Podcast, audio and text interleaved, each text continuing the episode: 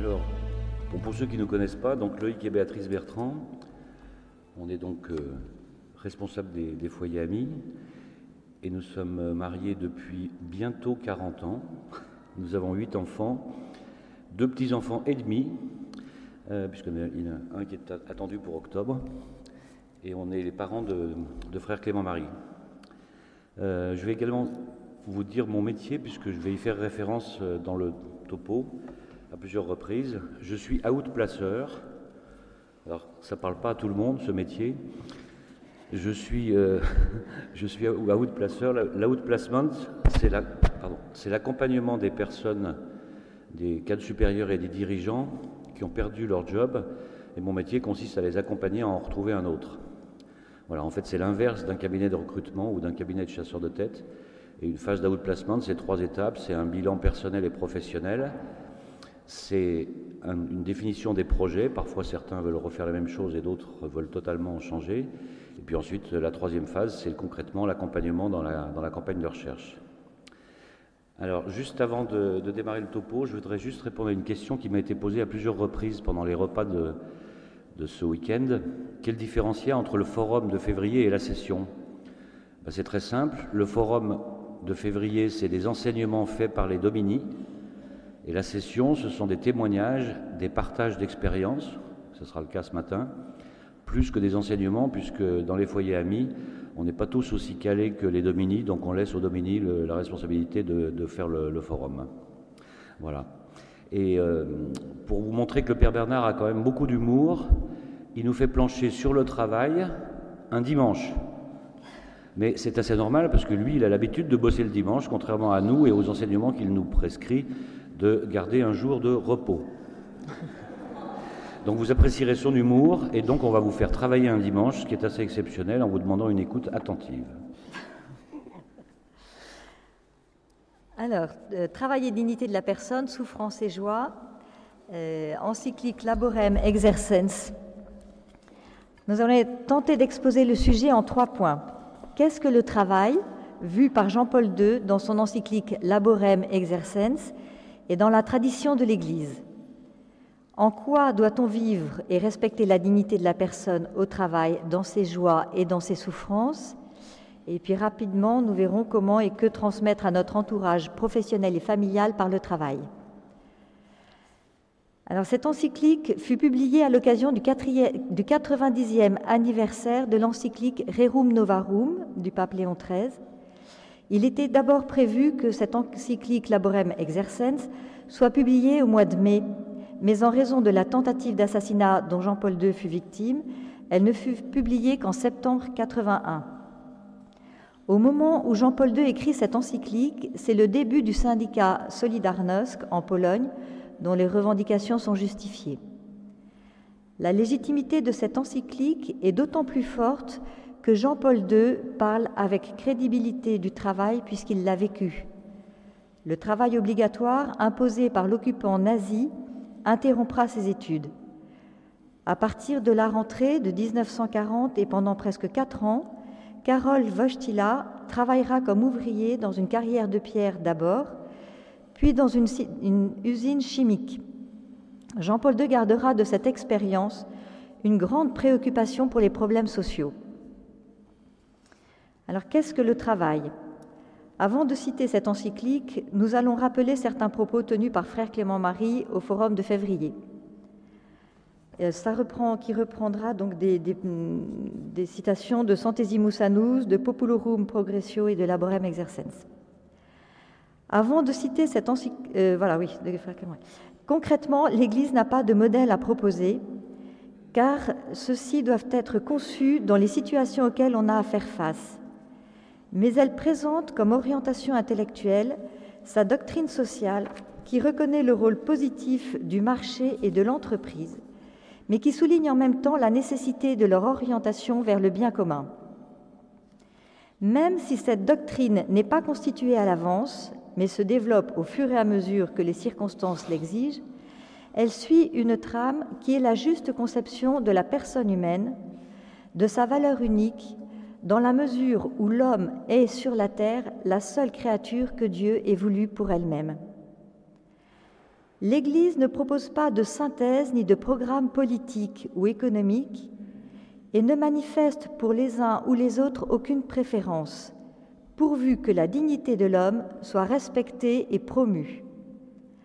Cependant, l'Église est experte en humanité et a donc une parole importante sur ces questions qui sont avant tout morales. L'homme est le sujet et l'auteur du travail. Il doit être considéré comme le but et non uniquement comme le moyen du processus économique. Ainsi est mis en relief le primat de l'homme dans le processus de production, le primat de l'homme par rapport aux choses. Par son travail comme par ses actes, l'homme agit sur le monde extérieur en le transformant, répondant ainsi à l'ordre du Créateur et collaborant avec lui à la création.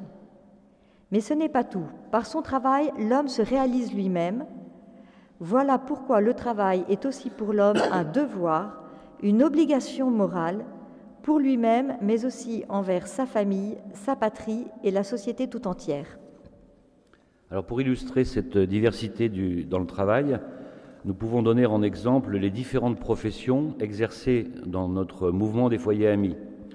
Dans le mouvement des foyers amis, il y a des artisans, des professions libérales, juridiques ou, médicales, des enseignants, des militaires, ceux qui travaillent la terre, la vigne, les jardins, des ingénieurs, et autant de diversité avec l'ensemble des fonctions que représentent les salariés des entreprises privées.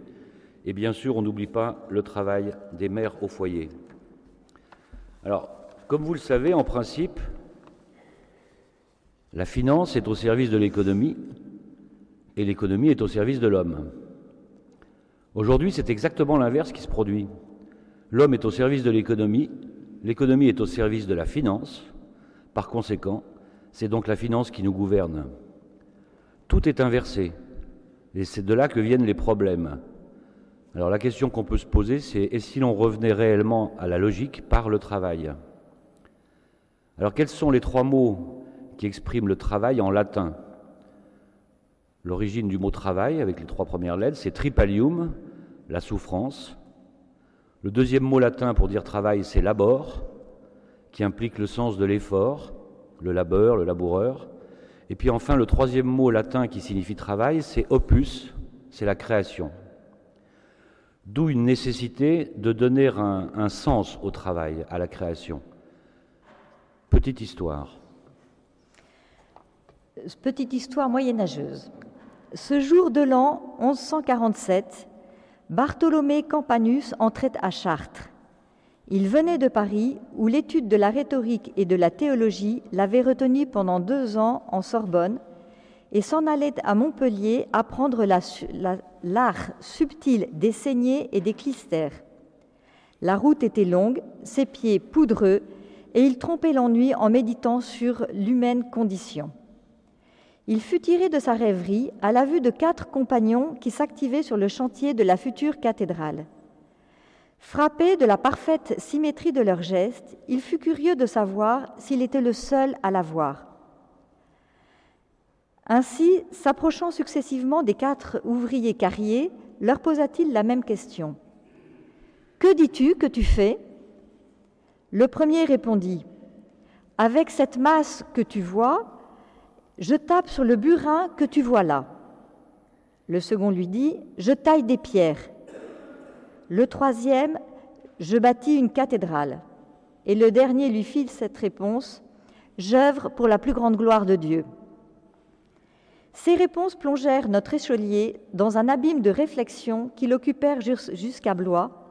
Cependant, dès Vendôme, il était parvenu à forger les concepts de tâche, d'activité, de mission et de vocation. Alors, ce qui est très important dans ce texte, ce sont les, quatre derniers mots tâche, activité, mission ou vocation. Dans chacun des travaux que, nous faisons, nous, avons ces quatre, euh, nous devrions retrouver ces quatre, euh, notions. Euh, depuis que j'ai découvert ce texte, ça fait maintenant plusieurs années, je m'efforce toujours dans les entreprises pour lesquelles j'ai travaillé de rédiger les définitions de fonctions en fonction de ces quatre thèmes. Quelles sont les tâches que j'attends de toi? Quelles sont les activités qui seront les tiennes? Les missions dont tu es responsable et éventuellement la vocation, sachant qu'en l'occurrence dans cette histoire la vocation est, plutôt euh, spirituelle, mais il y a des vocations de, vétérinaires, des vocations d'architectes, euh, tout type de vocations. Très important ce, texte. Alors, nous sommes déjà intervenus en, session il y a quelques années sur la doctrine sociale de l'Église, dont nous vous rappelons brièvement quand même les cinq principes. Le premier principe, c'est l'homme. Nous y reviendrons quand on parlera de la dignité de la personne, vue par Jean-Paul II. Le deuxième principe de la DSE, de la doctrine sociale de l'Église, c'est la création, avec le troisième mot latin que j'ai cité tout à l'heure, qui est donc opus, et qu'on vient de voir dans, cette histoire moyenâgeuse. La création, c'est la dimension créatrice du travail, dans le sens opus. La création de quoi? La création de valeurs, de valeurs parfois financières, certes, mais aussi la création d'objets, d'objets d'art, euh, la création de la responsabilisation et de la maturité de la, de la personne que l'on encadre. C'est d'autant plus d'actualité aujourd'hui la création avec tous les jeunes qui créent leur start-up. C'est marrant cette, cette, cette réponse à ce, cette, à ce besoin qu'ont les jeunes. Hein. Et la plupart des jeunes d'ailleurs adhèrent à l'ensemble des, des, des, quatre autres principes de la doctrine sociale de l'Église, aussi contrairement à ce qu'ils ont pu voir dans leur stage, ou dans leur environnement familial, parce qu'ils ont vu leurs parents travailler pendant des années et se faire euh, éjecter, jeter en quelques jours, quelques semaines. Donc ils ont envie de créer leur propre activité. Troisième principe de la DSE, la responsabilité, c'est savoir la reconnaître, l'accepter, oser, oser l'apprendre, oser une reconversion professionnelle parfois, le quatrième principe, c'est la, solidarité envers les plus faibles, les siens, autour de soi d'abord, mais plus loin derrière aussi. À ce sujet, l'œuvre de Jean Vanier à l'Arche, qui est une vie de communauté, et de travail, est un très très bel exemple de solidarité. Et puis enfin le dernier, qui est le cinquième, c'est la subsidiarité. La subsidiarité envers ses collaborateurs, envers également ses enfants, avec des règles d'éducation et de, pédagogie. Un des récents exemples que j'ai pu euh, entendre sur la subsidiarité présentée dans l'entreprise, c'était il y a quelques mois encore, lorsque Jean-Dominique Sénard, qui était encore président de Michelin avant de présider aujourd'hui Renault, déclarait que la pratique de la subsidiarité, il l'avait vraiment vécue à l'usine Michelin de Cholet, où il avait euh, provoqué l'embauche de ses premiers ouvriers trisomiques. Chapeau. Nous retrouvons dans cette encyclique par les propos de Jean-Paul II l'expression même de la doctrine sociale de l'Église, puisque l'homme doit soumettre la terre, je cite Jean-Paul II, il doit la dominer parce que comme image de Dieu, il est une personne, c'est-à-dire un sujet, un sujet capable d'agir de manière programmée et rationnelle, et capable de décider lui-même en tendant à se réaliser lui-même. À ce sujet, un autre exemple, vous avez à Saint-Malo une entreprise assez connue qui s'appelle le groupe Roulier, qui fabrique des engrais. Chaque matin, quand les ouvriers arrivent à l'usine, ils voient comme maxime de l'entreprise, ici notre objectif est de nourrir la terre pour nourrir les hommes. Voilà un bel exemple de, mission que s'est donnée cette entreprise et qui essaye d'associer l'ensemble de ses collaborateurs à cette, cette mission euh, de fabriquer des, produits. Tout ceci dans le but de faire le bien. Et quand on parle de bien, il y a le bien commun qui, encore une fois, est bien différent de l'intérêt général qu'on veut nous faire euh, passer régulièrement. Euh, la différence entre le bien commun et l'intérêt général, monseigneur Ginou l'avait présenté à une, précédente session et nous avait bien fait marquer cette, cette différence. dans Mater et Magistrat, Jean 23 définit le bien commun comme l'ensemble des conditions sociales qui permettent à la personne d'atteindre mieux et plus facilement son plein épanouissement. Alors aujourd'hui, quand on parle de social, immédiatement, ce qui nous vient à l'esprit, c'est le syndicat. Ce n'est pas toujours le syndicat qui est en responsabilité du social, ça pourrait et ça devrait être les encadrants et les patrons. À ce sujet, ça serait trop long d'en faire la lecture, mais je vous renvoie, si vous avez l'occasion d'aller sur Internet, à un discours d'Antoine Ribou à Marseille dans les années 70. C'est la première fois qu'un grand patron parlait du social, domaine qui est habituellement donc réservé aux, syndicats.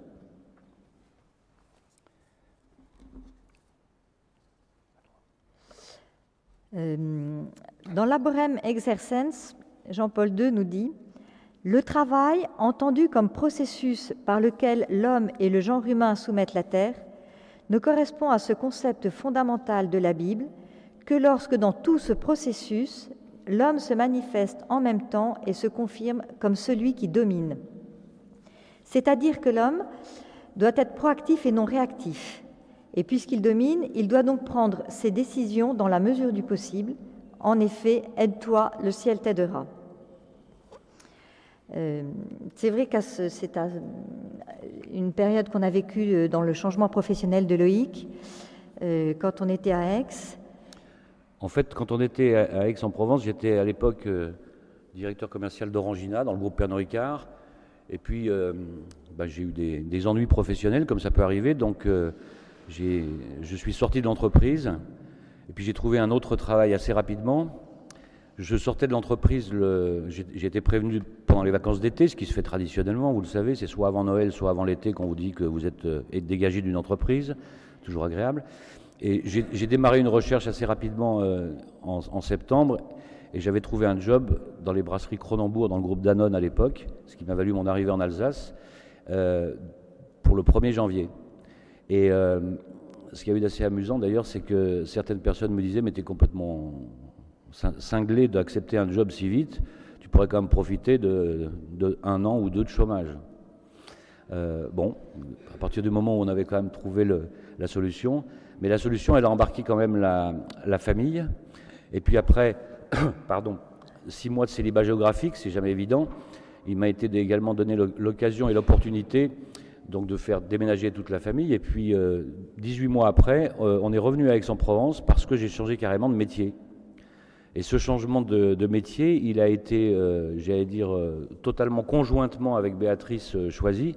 C'est même Béatrice qui m'a dit, bah écoute, faut, faut oser changer de métier, faut risquer, même si sur le plan économique, c'était pas franchement une bonne affaire, mais pour le, sur le plan familial et entre nous, ça, ça, valait le coup. Donc, on a eu quand même un beau signe de Saint-Joseph à ce moment-là, parce que c'est vrai que bah, on avait sept enfants, on attendait le huitième.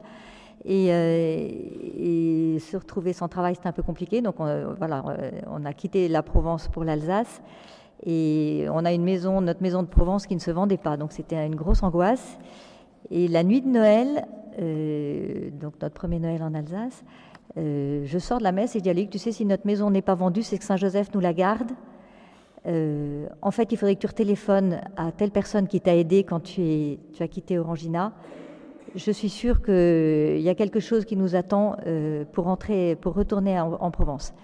Et, c'est ce que Loïc a fait. Et effectivement, six mois après, on retrouvait notre maison qui nous attendait, qui était restée vide pendant un an. Alors, par rapport à ça, je ne résiste pas au fait de vous citer une phrase. Derrière une réussite professionnelle à tous les niveaux, il y a souvent un conjoint qui stimule, qui regonfle, qui ressource et qui renvoie au combat plein de forces nouvelles. Donc là, effectivement, mon changement de métier, je peux dire merci à Béatrice. Celui qui dit ça, c'est Yannick Bonnet, qui a écrit un livre Être heureux au travail. Yannick Bonnet, pour ceux qui ne savent pas qui c'est, c'est un, c'est un DRH d'entreprise qui est père de famille, grand-père. Enfin, aujourd'hui, il est décédé il y a deux ans. Et euh, il a été ordonné prêtre à l'âge de 60 ans après qu'il ait été veuf. Il a écrit beaucoup de livres sur l'éducation des enfants et sur le sens du travail. Euh, j'ai beaucoup de, d'affection pour lui, je vais dire. Et euh, il est plein de bon sens, donc on le citera à plusieurs reprises dans notre, dans notre propos. Alors, nous continuons les mots de Jean-Paul II dans Laborens Exercens. Il n'y a en effet aucun doute que le travail humain a une valeur éthique qui, sans moyen terme, reste directement liée au fait que celui qui l'exécute est une personne, un sujet conscient et libre, c'est-à-dire un sujet qui décide de lui-même. En matière d'éthique, tous ici ne lui accordons pas le même sens. Ainsi, pour certains d'entre nous, il serait inconcevable de travailler dans l'armement, pour d'autres, cela serait possible. Pour certains, ce serait dans les produits chimiques, etc. Enfin, chacun euh, voit aussi ce problème de l'éthique en fonction de sa vie professionnelle. D'où ce que nous avons dit plus haut, l'homme doit dominer l'économie et la finance et non l'inverse.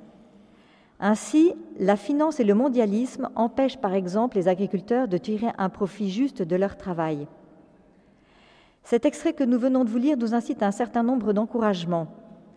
Soumettre la Terre avec respect nous conduit à une écologie responsable pour la nature, à commencer par la nature humaine.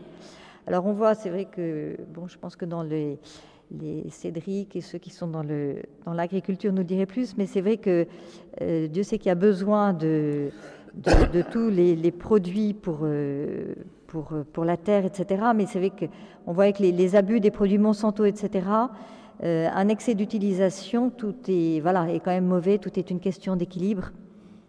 Et bon, d'une façon peut-être plus compliquée, tout ce qui est utilisation de médicaments, on voit à quel point maintenant les, pilules contraceptives, on sait, sont, ont fini par rentrer dans, les eaux euh, de rivières, de fleuves, etc. Et je sais qu'à Paris, il y a beaucoup de jeunes qui disent ne plus vouloir boire, notamment des garçons par exemple, ne plus vouloir boire l'eau du robinet euh, parce qu'il commence à y avoir un problème de fécondité masculine euh, suite à toutes les, hormones qui sont passées dans les eaux. Et euh, voilà. Et puis bon, il est connu que même les poissons, on voit que les poissons étaient contaminés par, euh, par tous ces médicaments qui sont dans les, dans les eaux douces et notamment toutes les hormones des pilules.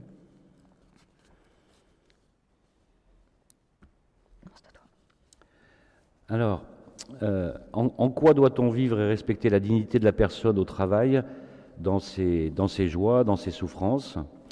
Euh, dans l'Amorem Exercens euh, au numéro 9, le, pape Jean-Paul II exprime bien cette souffrance au travail lorsqu'il rappelle À la sueur de ton front, tu mangeras ton pain. Ces paroles se réfèrent à la fatigue parfois pesante qui depuis lors accompagne le travail humain, c'est la dimension de labor, voire de tripalium pour certains. Elle ne change pas pour autant le fait que celui-ci est la voie qui conduit l'homme à réaliser la domination qui lui est propre sur le monde visible, encore une fois en lui soumettant la terre. Cette fatigue est un fait universellement connu parce qu'universellement expérimenté. Ils le savent bien ceux qui accomplissent un travail physique dans des conditions exceptionnellement pénibles. Ils le savent bien tous ces agriculteurs qui, en de longues journées, s'usent à cultiver une terre qui parfois produit des ronces et des épines. Et aussi les mineurs dans les mines ou les carrières de pierre, les travailleurs de la sidérurgie auprès des hauts fourneaux, les hommes qui travaillent dans les chantiers de construction ou dans le secteur du bâtiment, alors qu'ils risquent fréquemment leur vie ou l'invalidité. Ils le savent bien également, les hommes attachés au chantier du travail intellectuel. Ils le savent bien, les hommes de science. Ils le savent bien, les hommes qui ont sur leurs épaules la grave responsabilité des décisions destinées à avoir une vaste résonance sur le plan social. Ils le savent bien, les médecins, les infirmiers qui veillent jour et nuit auprès des malades.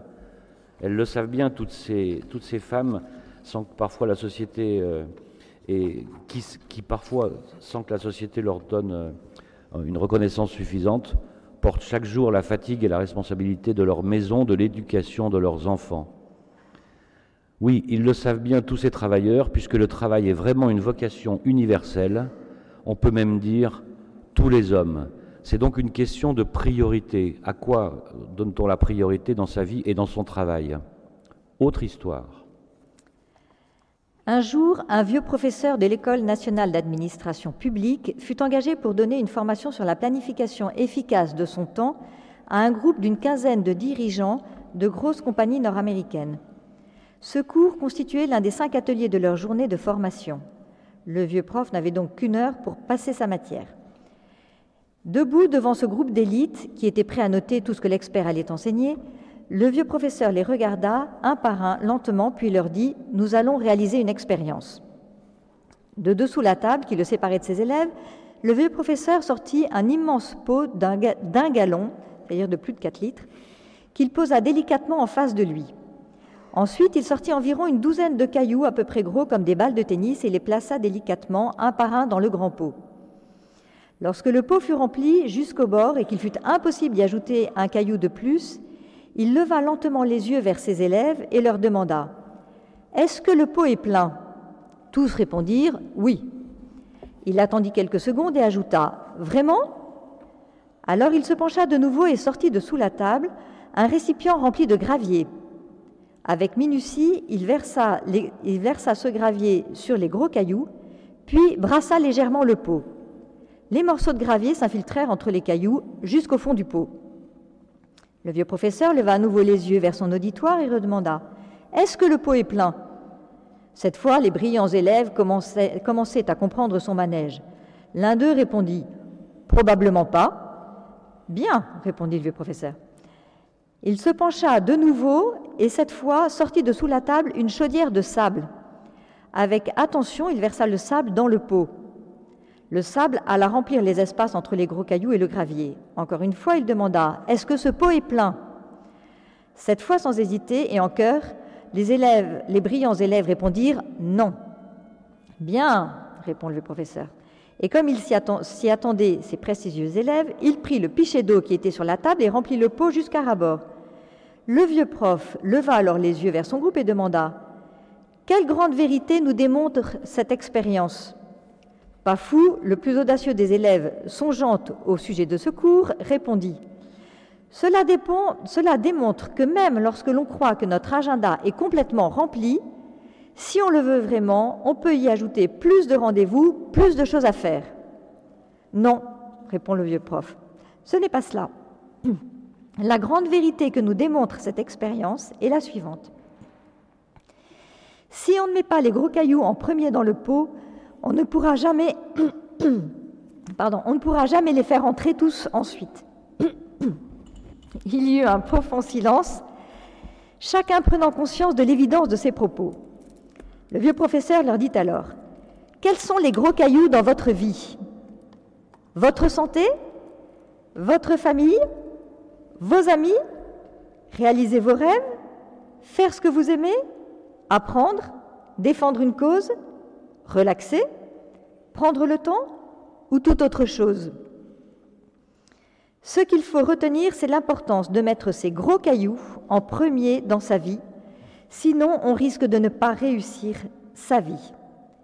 Si on donne priorité aux pécadilles, le gravier, le sable, on remplira sa vie de pécadilles et on n'aura plus suffisamment de temps précieux à consacrer aux éléments importants de sa vie.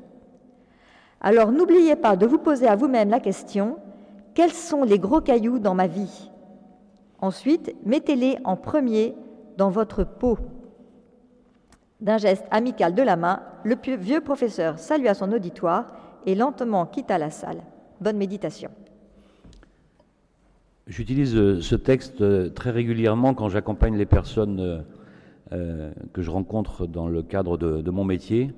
Et c'est très intéressant de voir que, parce que j'ai affaire à plus de, cadres ou de, ou, de, quinquagénaires, mais de voir que certains sont passés parfois à côté de l'intention primaire qu'ils pouvaient avoir d'un choix de métier, que certains effectivement ont, accordé la priorité au sable ou au, gravier et non pas aux gros cailloux.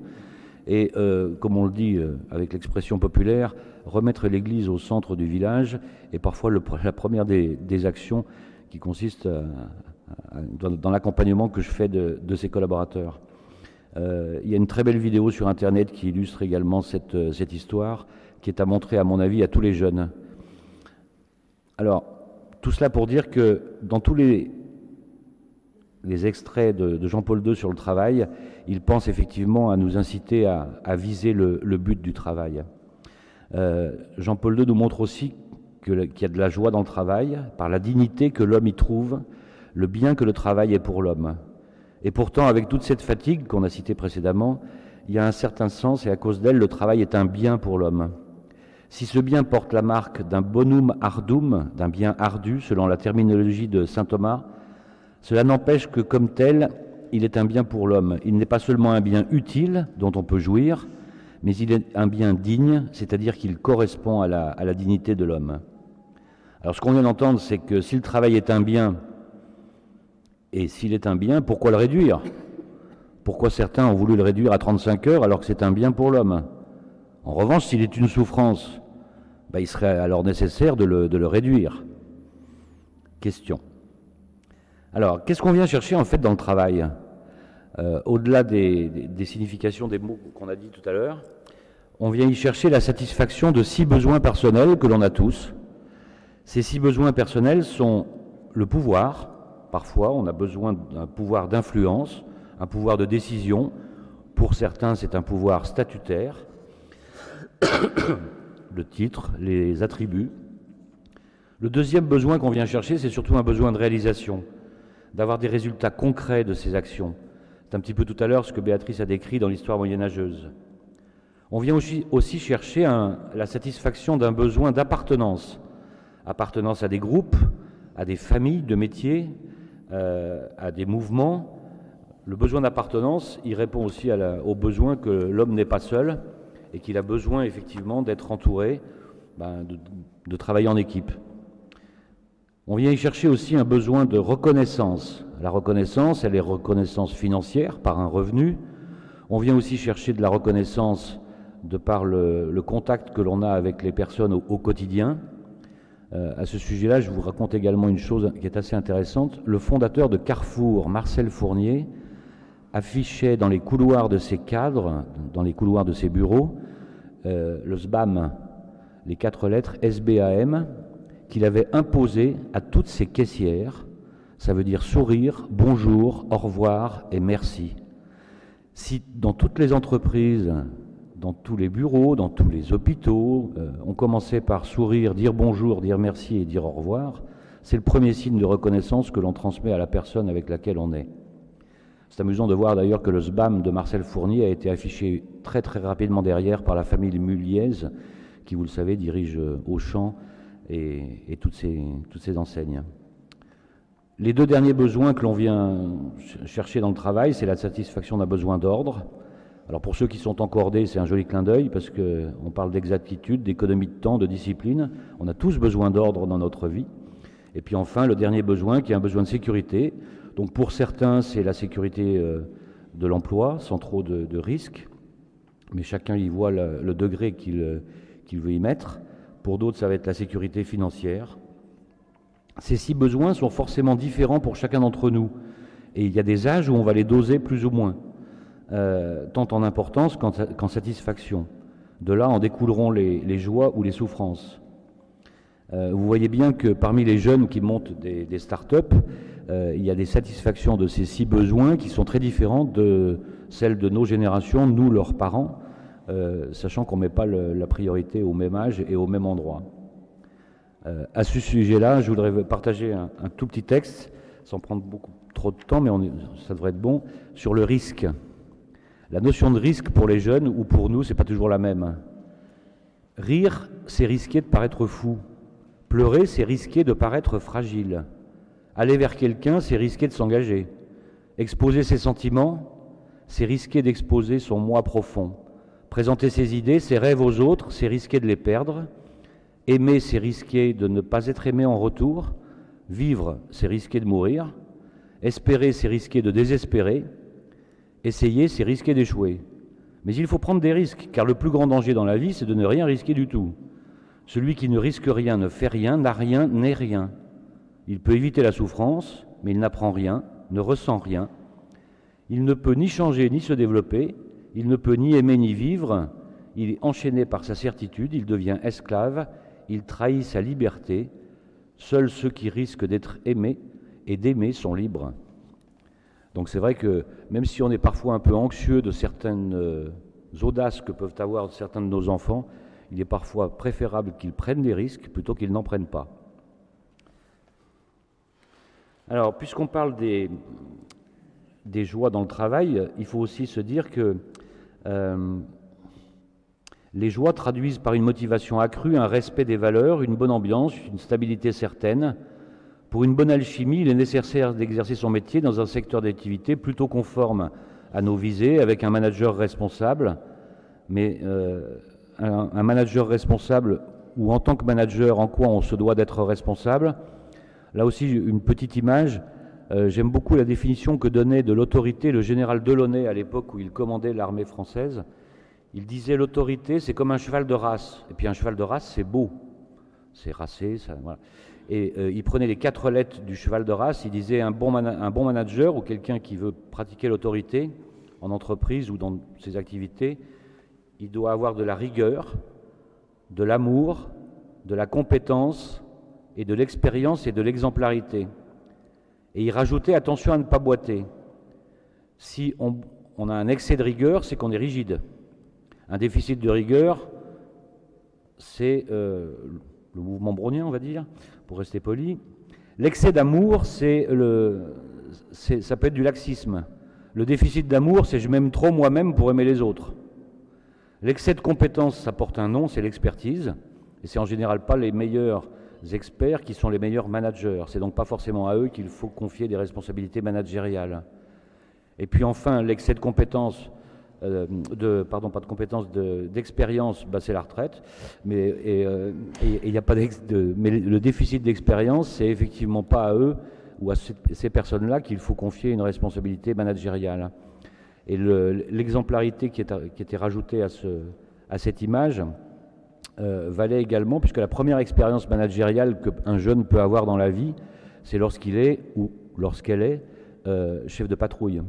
C'est amusant parce que cette définition que je viens de vous citer, elle a été citée dans la revue Scout d'Europe pour effectivement euh, dire qu'il euh, fallait savoir faire un feu sous la pluie, des brelages, avant de pouvoir les enseigner aux autres, mais qu'il fallait effectivement, dans ces expériences managériales, avoir de la rigueur, de l'amour, de la compétence et de l'expérience. Alors on a parlé de joie au travail, mais on est obligé aussi de parler de, souffrance qui s'exprime par l'individualisme, l'exigence excessive parfois, le travail forcé, le non-respect de l'équilibre de vie professionnelle et personnelle. Alors, j'allais dire les mots aujourd'hui qui, se rattachent à ces souffrances et qui sont assez modernes et entendus, vous les retrouvez bien dans les livres de Pascal Hyde. Pascal Hyde, qui est un, médecin et un prêtre, euh, qui a fait de très bons livres sur le burn-out, qui, qualifie lui d'une maladie du don. Le burn-out, en fait, euh, tout le monde en, a entendu parler et sait qu'il se manifeste par l'épuisement euh, et, donc la, fatigue. c'est le, le, mot qui signifie dépression dans le monde professionnel, tout simplement. Il y a un nouveau mot qui est un peu moins connu qui s'appelle le bore-out. Le bore-out, c'est l'ennui, qui peut pousser également à la dépression et avec une très forte baisse de l'estime de soi. Les entreprises, d'ailleurs, sont assez responsables de ça quand elles mettent quelqu'un dans un placard. Et c'est une réelle souffrance au travail, ça, ou dans l'absence de, travail réel. La personne n'a plus de vocation, n'a plus de mission, n'a plus d'activité, il lui reste quelques tâches et c'est tout. Euh, l'origine, d'ailleurs, peut en être la méchanceté, la jalousie, mais plus souvent un déficit de courage managérial au sens que je viens de le décrire. Il nous faut aussi parler maintenant du travail invisible. Dans le bore-out aussi, il y a l'injustice et la souffrance de l'absence de travail. Oui. Euh, alors le travail invisible, c'est Pierre-Yves Gomez qui a écrit un livre justement, Le travail invisible, enquête sur une disparition. Travail invisible, donc le travail non rémunéré, de la mère au foyer, le travail des religieux, donc on peut faire une, grande et belle parenthèse ici pour remercier Père Bernard, Mère Madeleine, tous les frères et sœurs de tout ce qu'ils font pour nous, pour nous former, pour nous éduquer, pour euh, voilà tout à la fois. Et, euh, voilà, je pense que des, sessions comme ça, on n'imagine pas le, travail qu'il peut y avoir avant, pendant, après. on en profite pour dire un grand merci à tous les Dominiques le bénévolat, la vie associative, les jeunes en année de césure, en aide humanitaire, qui étaient encouragés par Paul VI. Alors, le premier travail invisible, les sentinelles de l'invisible, donc les femmes, les, femmes au foyer. Euh, Yannick Bonnet, à ce sujet, dit deux choses très intéressantes. Il dit tout ce qui va dans le sens de l'amour ne peut qu'avoir des répercussions positives sur la vie sociale. Or, le lieu privilégié de l'amour, dans la, société, c'est la famille. N'est-elle pas en amont et en aval du travail? Et il rajoute euh, La famille contemporaine prépare les jeunes travailleurs de demain. La famille doit donc être l'objet de la plus grande sollicitude de la part du monde du travail. Et je cite Jean-Paul II dans Laborem Exercens L'expérience confirme qu'il est nécessaire de s'employer en faveur de la revalorisation sociale des fonctions maternelles du labeur qui y est lié et du besoin que les enfants ont de soins, d'amour et d'affection pour être capables de devenir des personnes responsables, moralement et religieusement adultes, psychologiquement équilibrées. Ce sera l'honneur de la société d'assurer à la mère, sans faire obstacle à sa liberté, sans discrimination psychologique ou pratique, sans qu'elle soit pénalisée par rapport aux autres femmes, la possibilité d'élever ses enfants et de se consacrer à leur éducation selon, selon les différents besoins de leur âge. Qu'elle soit contrainte à abandonner ses tâches pour prendre un emploi rétribué hors de chez elle, n'est pas juste du point de vue du bien de la société et de la famille si cela contredit ou rend difficile les buts premiers de la mission maternelle. Alors la joie au travail, euh, on peut, la joie au travail, on peut reprendre justement l'exemple des constructeurs de cathédrales, où euh, voilà, dans tout travail on peut offrir pour la gloire de Dieu. Et puis voilà, penser à, Sainte Thérèse de l'Enfant Jésus qui ramassait euh, une aiguille pour la gloire de Dieu. La plupart des professions peuvent donner des joies au travail. bon, pas toutes, mais la plupart. L'artisan est heureux d'une belle réalisation, le médecin d'une personne qui va mieux, l'enseignant de ce qu'il a transmis, euh, du, savoir qu'il a, transmis. Euh, un office qui était dans, voilà, dans une période de travail répétitif et routinier, euh, voilà, il n'y avait aucun intérêt, mais il fallait qu'il, qu'il finisse ce travail, enfin voilà, cette période, nous disait, bon, en fait, je vais discuter avec les uns, les autres, parce qu'on me donne rien à faire, et puis ben, j'évangélise. Il y a eu des discussions très intéressantes, notamment avec un juif, avec euh, voilà, il me dit ben, j'évangélise et, je fais partager euh, la joie de ma foi. Moi, je peux, je peux également témoigner que dans, dans les missions qui sont les miennes, lorsque quelqu'un a retrouvé un job, j'ai eu deux cas la semaine dernière, après quelques mois d'accompagnement, ben, c'est une vraie joie que de se dire que, vraie joie partagée, de se dire que la, personne a pu, a pu effectivement retrouver un travail conformément à son projet. Euh, à ce sujet toujours, Yannick Bonnet dit Le travail n'est pas le bonheur, car le bonheur touche à notre être le plus profond. Mais le travail donne mille occasions de grandir, de créer, de rencontrer, de se passionner, de se transcender. Le travail est un chemin vers l'amour et vers l'adoration. J'aime le travail, il me l'a bien rendu. À mon tour de lui rendre justice et que vive le travail. Alors maintenant, euh, voilà, rapidement, très rapidement, comment est que transmettre à notre entourage professionnel et familial par le travail? Par l'attachement aux valeurs d'exemplarité, de respect, d'engagement, nous pouvons être témoins pour notre entourage et être éducateurs auprès de nos enfants en tentant de nous appliquer à nous-mêmes ces encouragements si beaux, si simples et si motivants de cette encyclique de Jean-Paul II.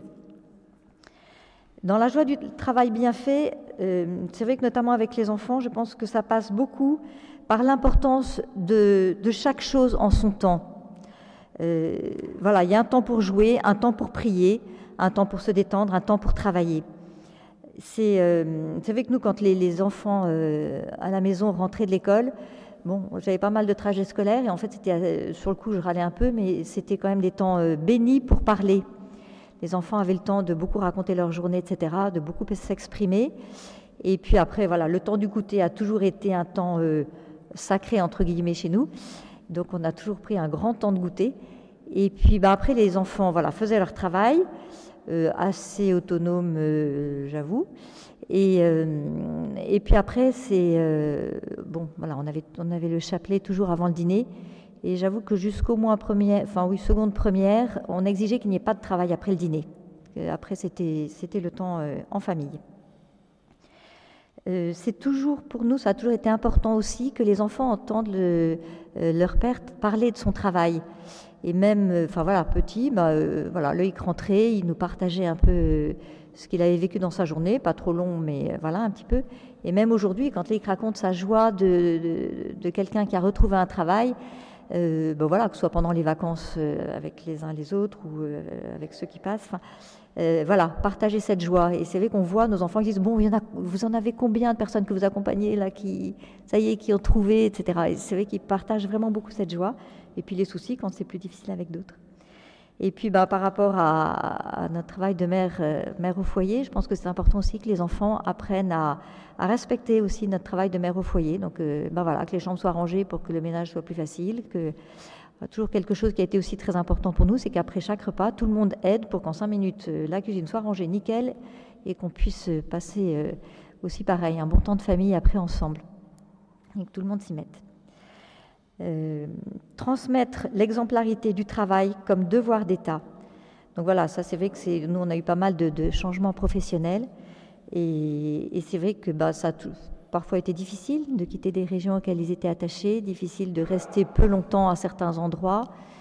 Euh, mais ce détachement, d'abord je pense que ça a été très formateur pour, pour nos enfants d'arriver dans une ville où on connaissait personne. D'abord, ça, ça, apprend à serrer les coudes en famille.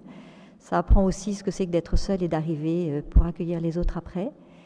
Et, euh, voilà, et que le travail euh, eh ben, demande des exigences, mais aussi beaucoup de joie après quand, quand on a dépassé ces exigences. Alors, je vais conclure rapidement, puisqu'en fait, je vois qu'on a dépassé un petit peu le temps. Comme vous avez tous donné la conclusion à Jean-Paul II, on a décidé de faire différemment. Et au cas où ça ne vous suffirait pas euh, un dimanche d'avoir entendu parler travail, nous, on va laisser le mot de la fin au Père d'Orne. Le Père d'Orne, dans le chapitre 45 du, du directoire des foyers amis de Notre-Dame, nous dit La loi du travail. Deux points. La confiance en la providence divine se dispense aucunement de l'obligation du travail. La loi du travail s'applique à tous selon ses devoirs d'État et la possibilité et capacité de chacun. L'épouse, le père d'ordre y tenait beaucoup, qui selon la mauvaise expression courante ne travaille pas, est au contraire appelée par sa vocation de mère de famille à un travail essentiel de maîtresse de maison et d'éducation des enfants. Les enfants doivent être éduqués à travailler à leurs études et aussi à divers services qu'ils peuvent rendre à la maison. L'époux est normalement celui qui acquiert l'argent nécessaire et gagne le pain de la famille. Il doit toujours travailler de tout son cœur avec intelligence et conscience, dans un esprit de perfection, d'amour du travail bien fait, avec un effort de lutte contre les pertes de temps. Mais en même temps, Dieu ne veut pas qu'il se tue au travail, qu'il soit absorbé par sa profession au détriment de l'intérêt premier qu'il doit avoir pour son épouse et pour ses enfants. Il faut un équilibre entre les diverses activités spirituelles, temporelles, familiales, sociales, et n'être pas trop mangé, car aucune des activités ne doit prendre le pli aux dépens des autres. Et il est nécessaire qu'il s'intéresse à toutes les activités de son épouse, qu'il sache l'aider de son mieux, moralement, mais aussi en partageant le travail et son travail. Alors, puisque vous en avez vraiment ras-le-bol maintenant d'entendre parler du travail et qu'on est dimanche, le Père d'Homme rajoutait aussi un paragraphe sur les temps de détente qui sont de plus en plus nécessaires dans la vie, souvent agitée et tendue de la civilisation moderne. Les époux, les femmes comme les hommes ont besoin de loisirs bienfaisants et féconds pour leur corps, leur esprit et leur intimité conjugale et familiale. D'une façon équilibrée, il faudra donc s'efforcer de dégager du temps et des heures dans ce but malgré le travail et même à cause du travail trop absorbant et fatigant. Travail professionnel, social, travail de la mère de famille débordée par le souci des enfants, il faudra profiter le mieux possible du dimanche, le jour de repos que Dieu lui-même nous impose, par miséricorde et qui, loin de nuire à la vie des foyers, attirera la bénédiction du Seigneur s'il est bien employé, pour le bien des âmes surtout, mais aussi des cœurs, des corps, des membres de chaque famille. En d'autres termes, dernier mot du Père d'Orne, après le travail, c'est bon repos, et comme vous allez tous partir en vacances, on va partir en vacances avec le Père d'Orne et la prière. Merci de votre attention.